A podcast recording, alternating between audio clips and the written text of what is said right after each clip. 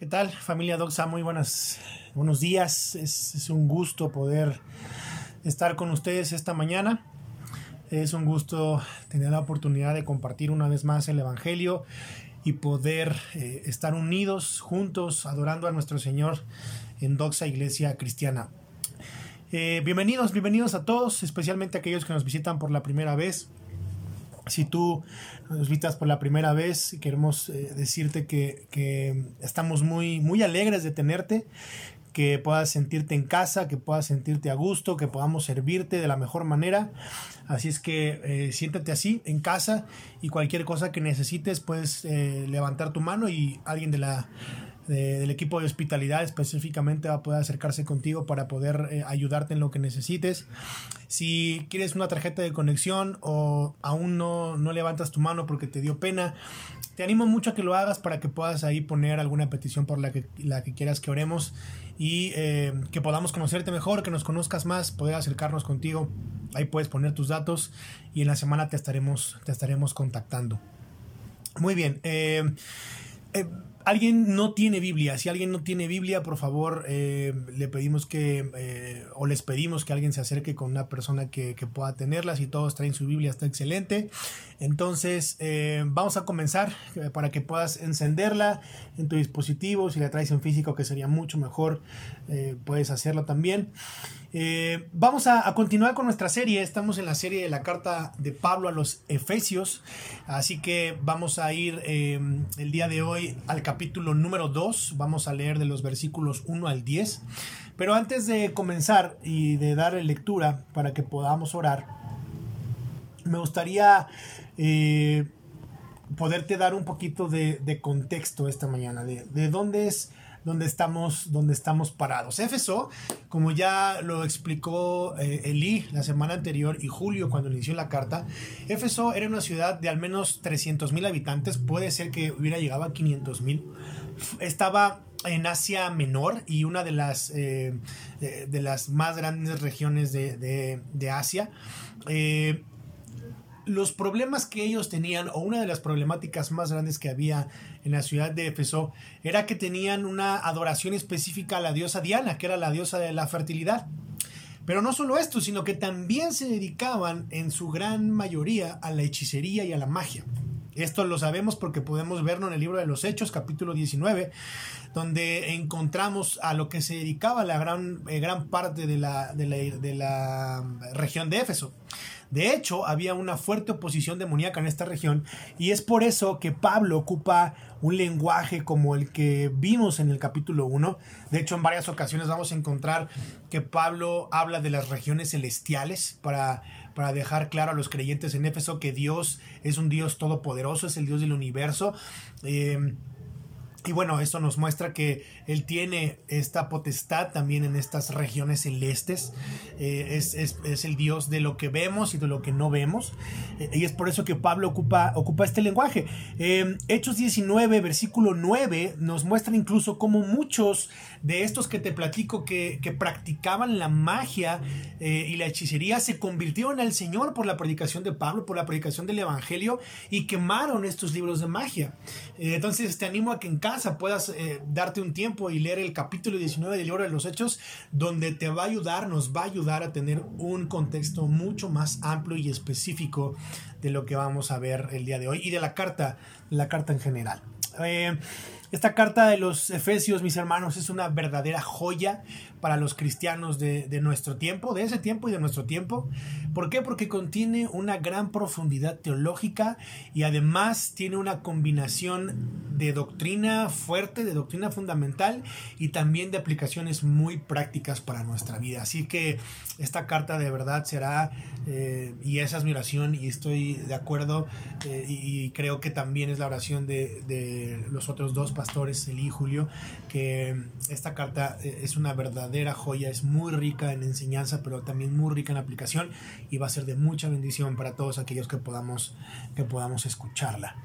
Eh, con todo esto, vamos a entrar directamente a leer Efesios capítulo 2, versículos del 1 a 10, al 10. Efesios capítulo 2, versículos del 1 al 10. Dice lo siguiente.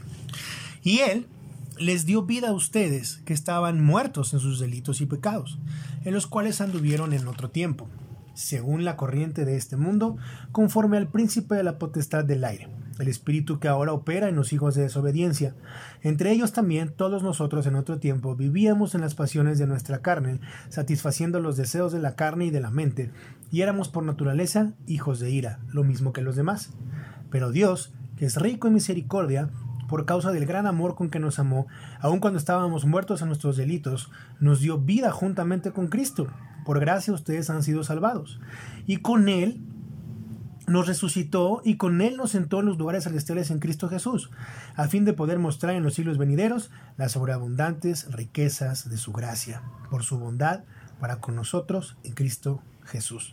Porque por gracia ustedes han sido salvados, por medio de la fe, y esto no procede de ustedes, sino que es don de Dios, no por obras para que nadie se gloríe, porque somos hechura suya, creados en Cristo Jesús para hacer buenas obras, las cuales Dios preparó de antemano para que anduviéramos en ellas. Vamos a orar. Señor, gracias, muchas gracias por la bendición que nos regalas de estar esta mañana reunidos como iglesia para adorarte, como tu cuerpo, Señor, como tu esposa, como tus hijos salvados por gracia. Padre, te ruego que tu Espíritu Santo, Señor, pueda...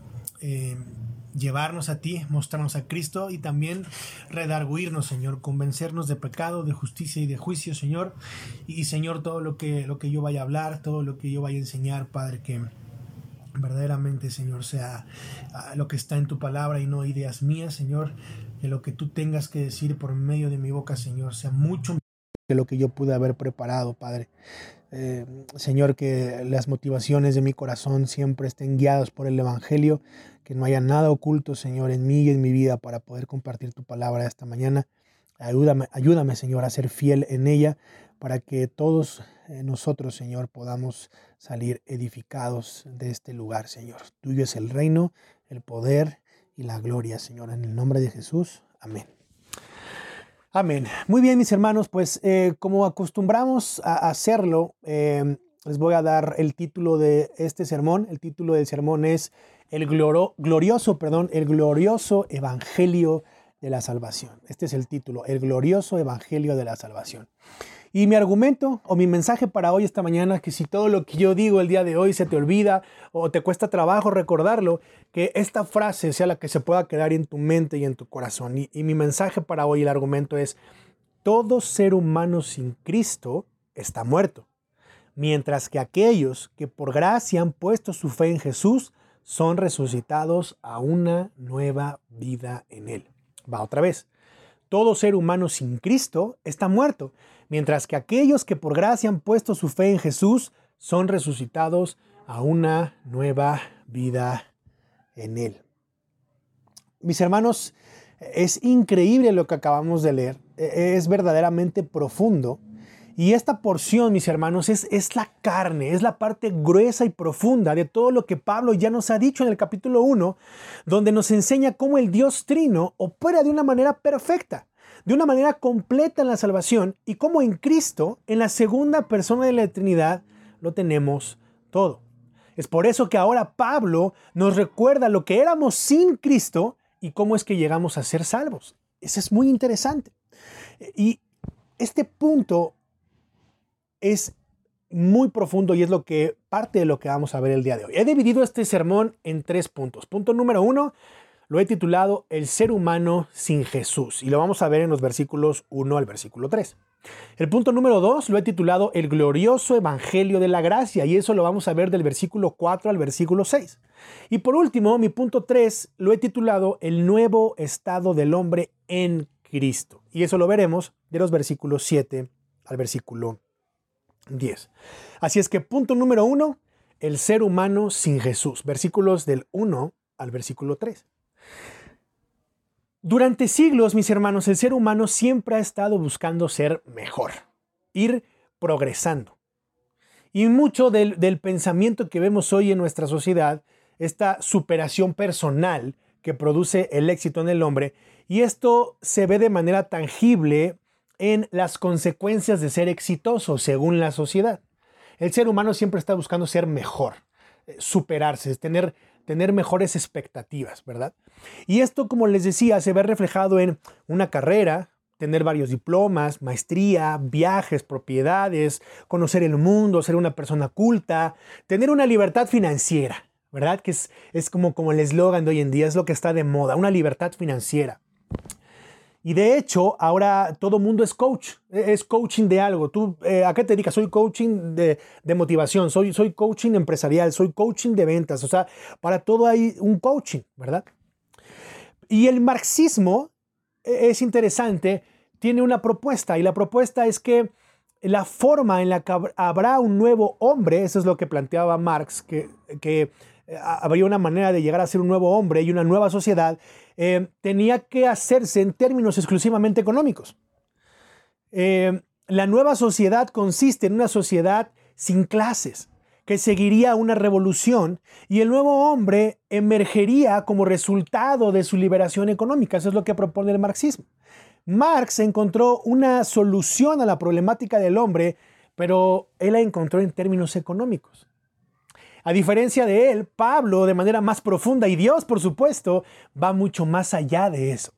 Y para entender la problemática verdadera del hombre y cómo éste puede llegar a ser un hombre nuevo y esto a su vez, más bien y esto que a su vez produzca una nueva sociedad, es lo que vamos a ver en esta carta, en este capítulo.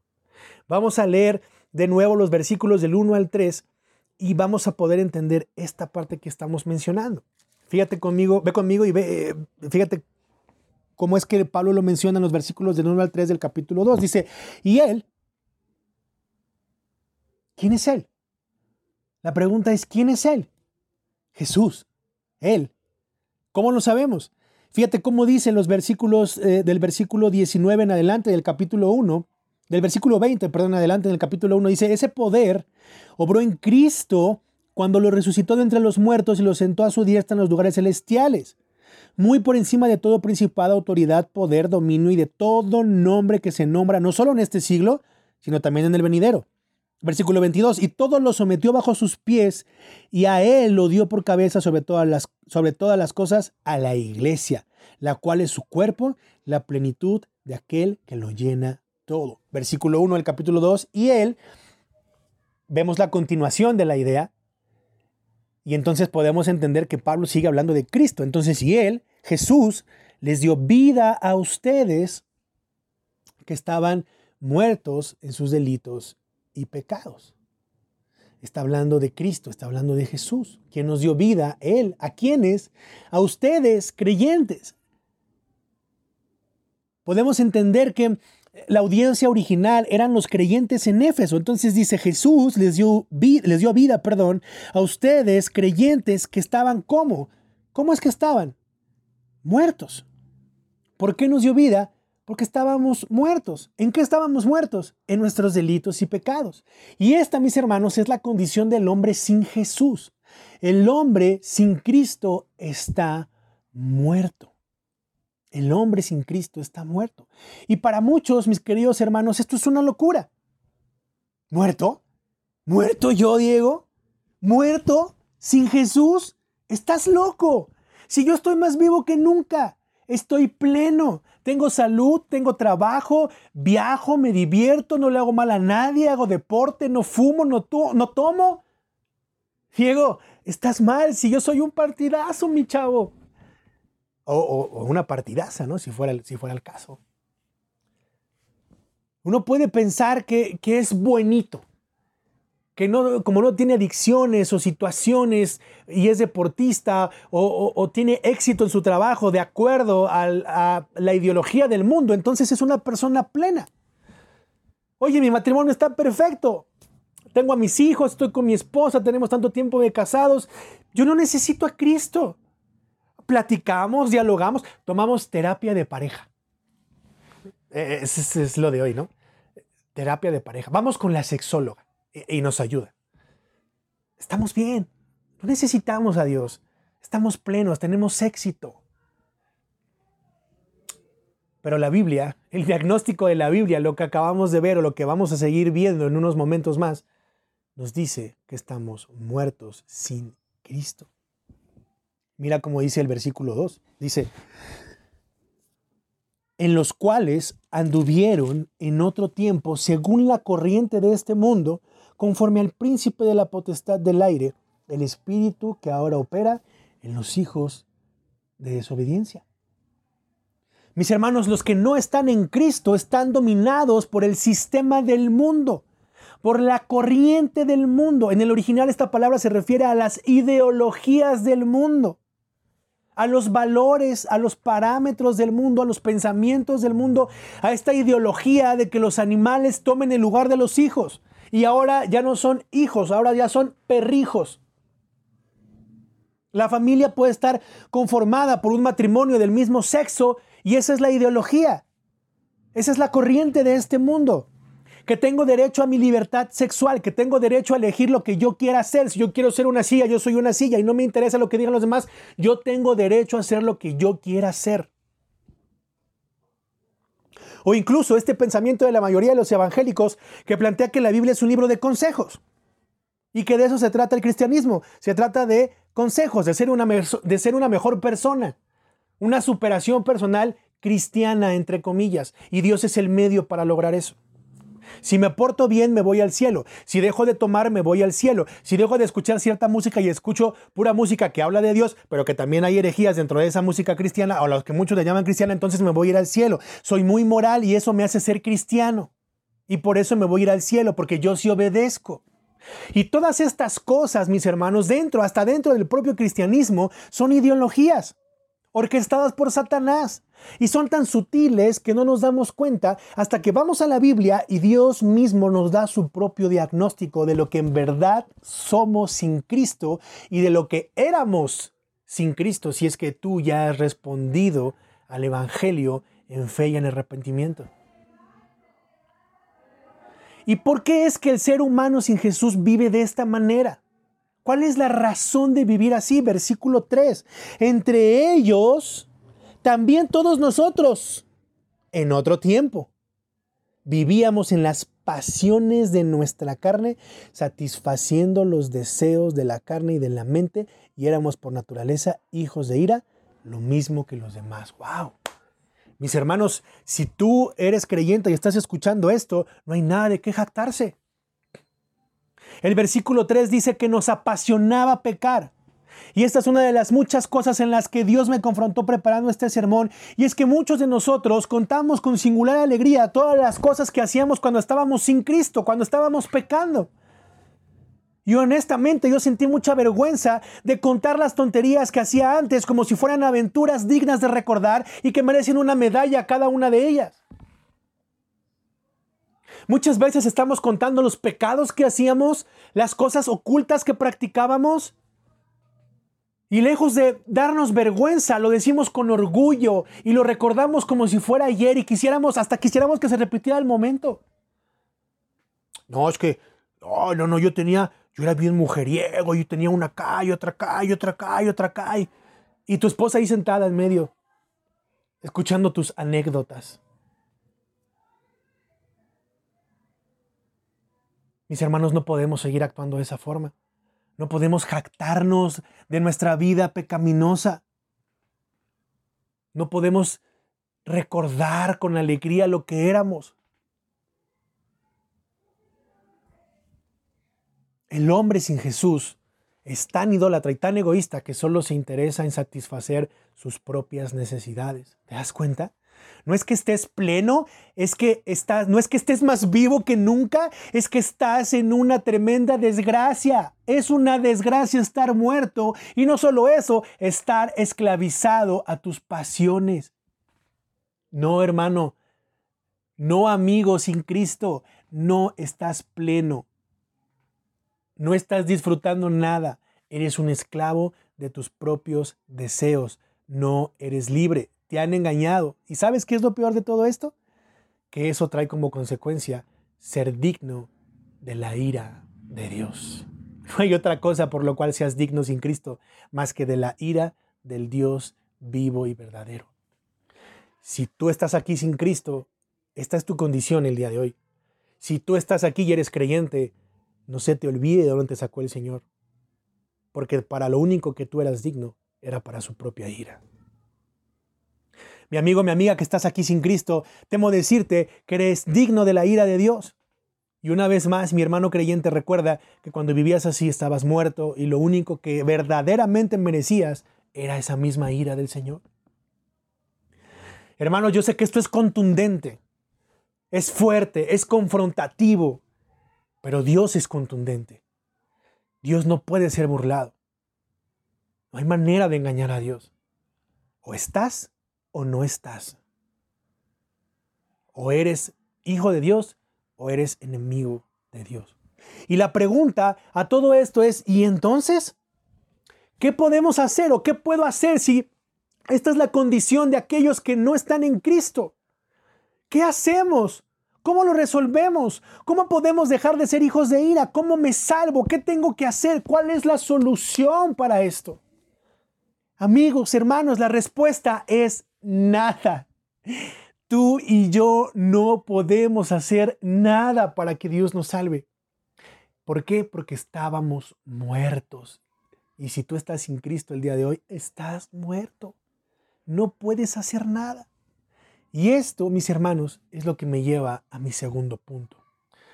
Punto número uno, el hombre sin Jesús. Punto número dos, el glorioso evangelio de la gracia. Mira conmigo el versículo 4.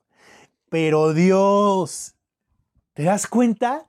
Pero Dios, pero Dios, este es uno de los peros más profundos y confrontadores de toda la escritura, mis hermanos. Pero Dios, Dios que es rico en misericordia por causa del gran amor con que nos amó, verso 5, aun cuando estábamos muertos en nuestros delitos, nos dio vida juntamente con Cristo. Por gracia ustedes han sido salvados. ¡Wow! Amén. Si tú estás escuchando esto, por favor, tú tienes que decir amén a esto. Lo único que puede salvarnos es Dios. Pero no hay nada que tú y yo podamos hacer para que eso pase, para que eso suceda. No hay una sola cosa que podamos hacer para que Dios entre en acción y pueda rescatarnos de esta muerte en la que nos encontramos por nuestro propio pecado. Y por eso es que existe el Evangelio. Por eso el Evangelio son las buenas noticias, son las noticias tan maravillosas, tan sublimes, tan gloriosas. Y son algo que para ti y para mí deberían de significar oxígeno puro. Porque no hay nada que podamos hacer para salir de esa condición. Sin embargo, Dios, pero Dios, Dios es tan misericordioso que puede hacer que salgamos sin que nosotros hubiéramos hecho algo, una pizca, para que Él volteara y pudiera mirarnos, hermano. Hay esperanza hay una salida y esa es Dios, ¿te das cuenta? No hay nada que tú puedas hacer para salvarte, no hay nada que tú puedas hacer para ir al cielo, ni tu dinero, ni tu inteligencia, ni ser más moral que otros, ni portarte bien, ni venir a la iglesia, ni escuchar alabanzas, ni ser muy, ni ser muy trabajador, ni donar al teletón, ni ayudar a los mayores, ni adoptar niños, nada, nada de eso te puede salvar, nada de eso te lleva al cielo. A menos que el Dios de la Biblia intervenga en tu vida muerta. Por eso es que este es uno de los peros más estremecedores de toda la escritura. Hace ocho días, Elí nos decía, el domingo pasado, y, de hecho lo platicamos en el grupo comunitario esta semana, cuando nos compartía la oración, ¿recuerdan? ¿Recuerdan que hizo una oración? Eh, y a raíz de estudiar el capítulo 1, eh, uno de los puntos de la oración que Elí nos, nos compartía decía, no hay nada rescatable en nosotros. Mi hermano, mi hermana, amigo, amiga que estás aquí o que estás escuchando este sermón, no hay nada rescatable en nosotros. ¿Cómo es entonces que Dios puede meter su mano y rescatarme de su propia ira cuando no hay nada, ningún mérito mío para que Él diga, lo voy a salvar por esto o por aquello? Dios es rico en misericordia. Lo que Pablo está tratando de decirnos es que con esa exageración que Pablo está haciendo de decir que es rico en misericordia, es que la misericordia de Dios es algo que jamás vamos a poder entender, hermanos. Son olas y olas y olas y olas de misericordia. Es rico.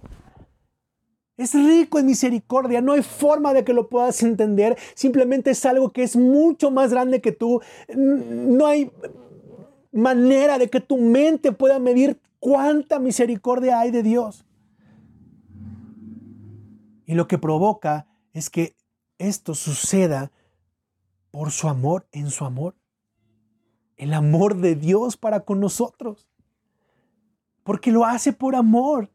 Romanos capítulo 5 versículos del 8 al 9 dice, pero Dios muestra su amor para con nosotros en que siendo aún pecadores, Cristo murió por nosotros. Entonces mucho más, habiendo sido ahora justificados por su sangre, seremos salvos de la ira de Dios. ¿Por qué? Por medio de Él. Versículo 5 de Efesios 2, aun cuando estábamos muertos en nuestros delitos, nos dio vida juntamente con Cristo, por gracia ustedes han sido salvados. Por gracia ustedes han sido salvos.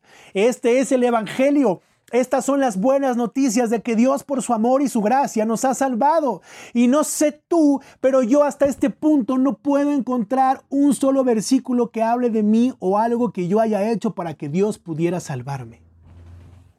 Lo que sí veo es que merecemos toda la ira de Dios en razón de vivir siguiendo nuestras pasiones y deseos pecaminosos. Eso es lo que yo sí veo en el texto.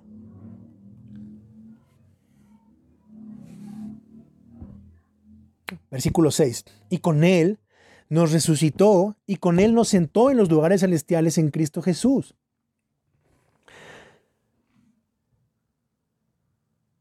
Mis hermanos, Dios nos salva nos transforma, nos da un nuevo corazón, nos justifica, nos llena de su Espíritu Santo, nos resucita.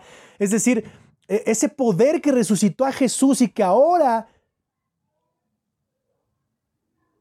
opera en nosotros para que podamos ser transformados, es ese mismo poder que lo tiene sentado a la diestra del Padre y es el mismo poder que opera en nuestras vidas para que podamos ser traídos de muerte a vida para que podamos ser resucitados de la vida pecaminosa que llevamos a una nueva vida en Cristo Jesús. Y esta es la obra redentora de Jesús en la cruz. El poder que operó para hacer todo esto es el mismo poder que ahora opera en ti y en mí por medio del Espíritu Santo.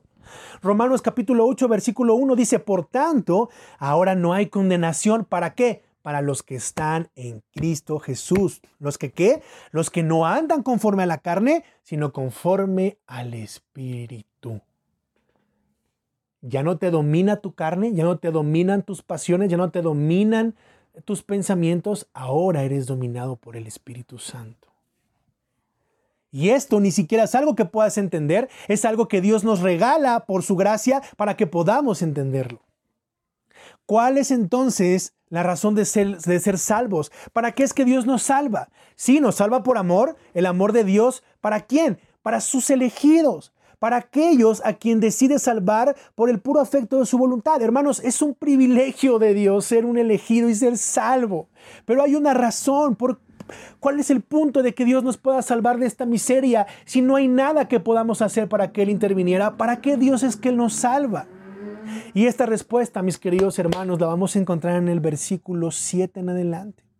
Y es lo que me va a llevar a mi tercer y último punto. Punto número 3, el nuevo estado con Cristo.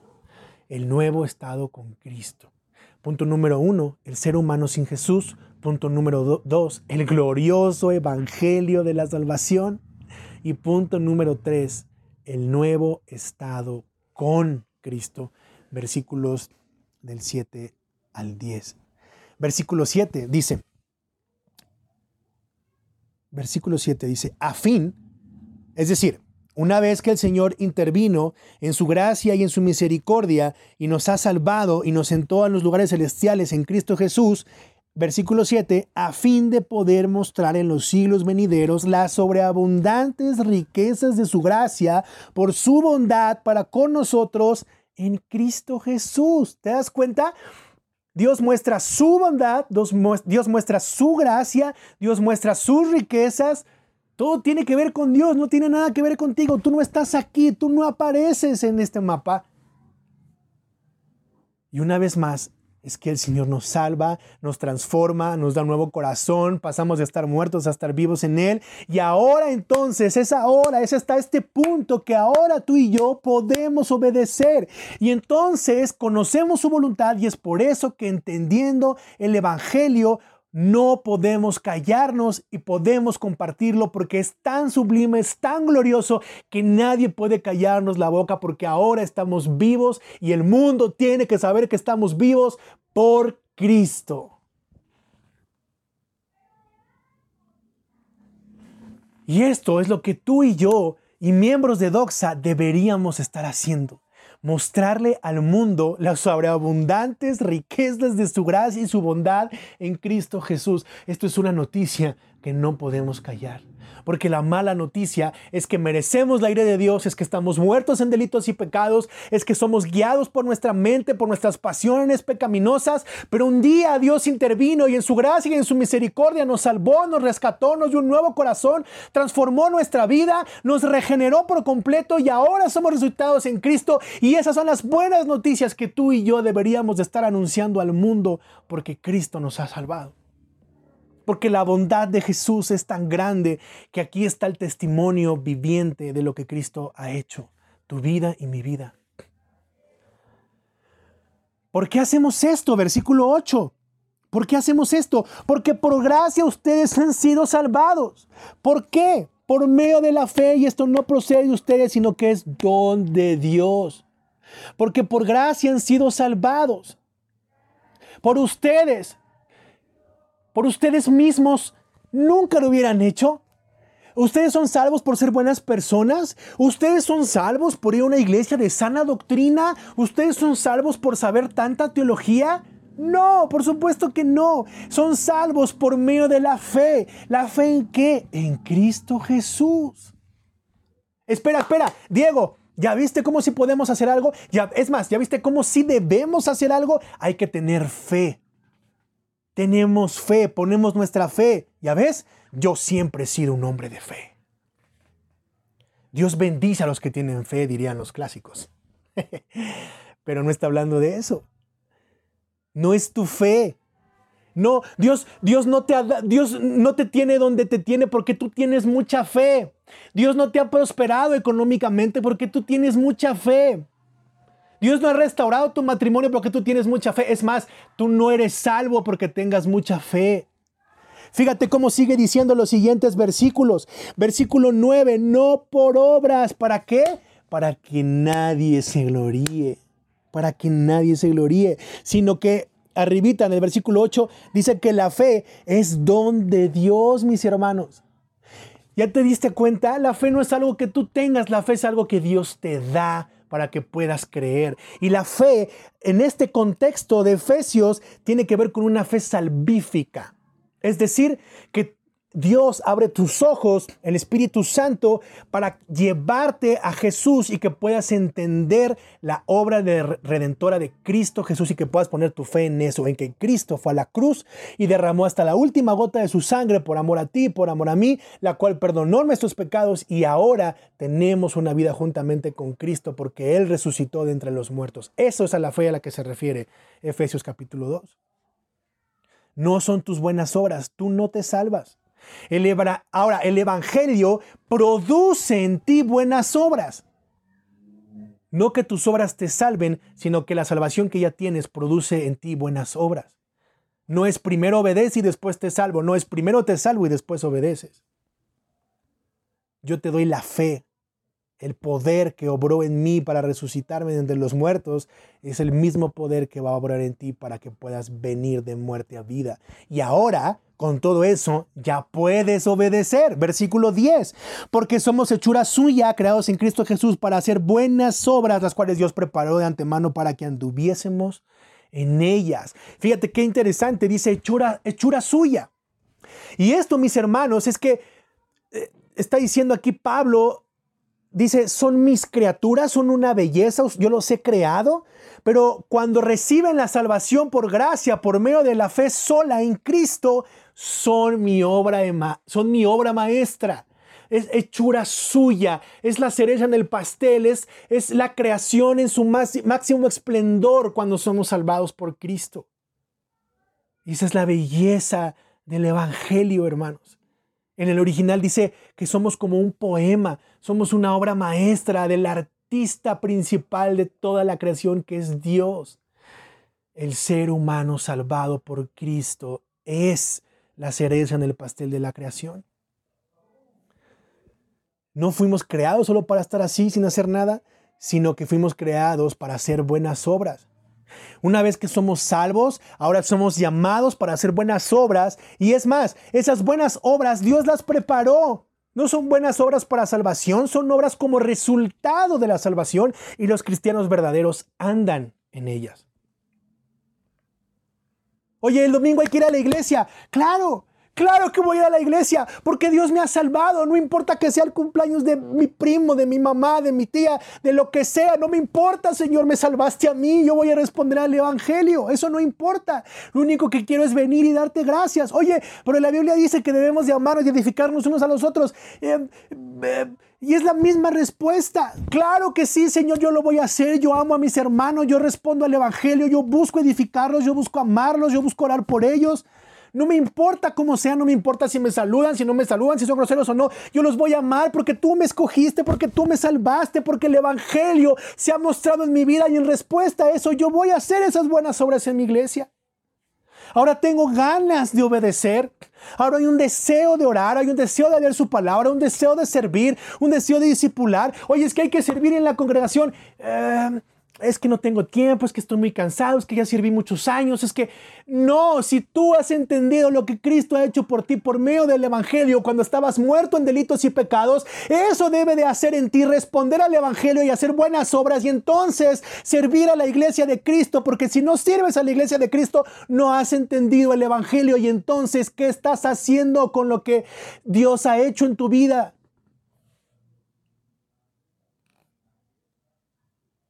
No hay un deseo de discipular, de ayudar a otros, porque las motivaciones de nuestro corazón deben de responder al Evangelio y cuando no lo hacen, lo único que estamos haciendo es satisfaciendo nuestras propias necesidades, nuestro propio ego, nuestro propio orgullo.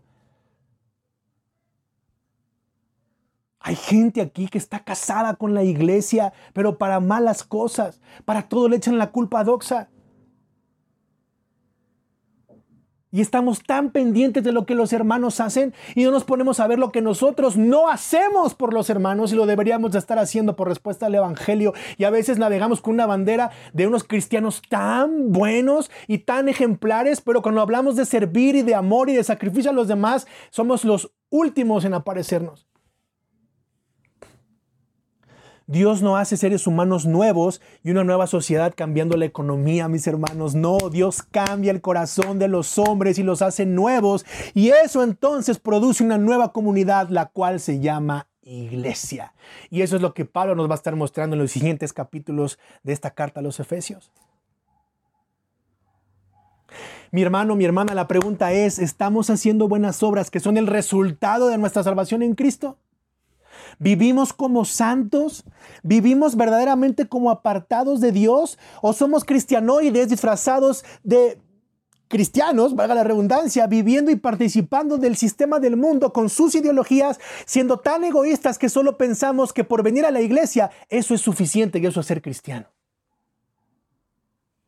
Hay muchos cristianos que piensan que lo son y que no necesitan una iglesia. El problema con eso es que la iglesia se conforma de creyentes, de santos, de apartados, de salvos. No hay creyentes sin iglesia o que no pertenecen a ella. Mira lo que Pablo les dice a los Efesios en el capítulo 5 de, este, de esta misma carta.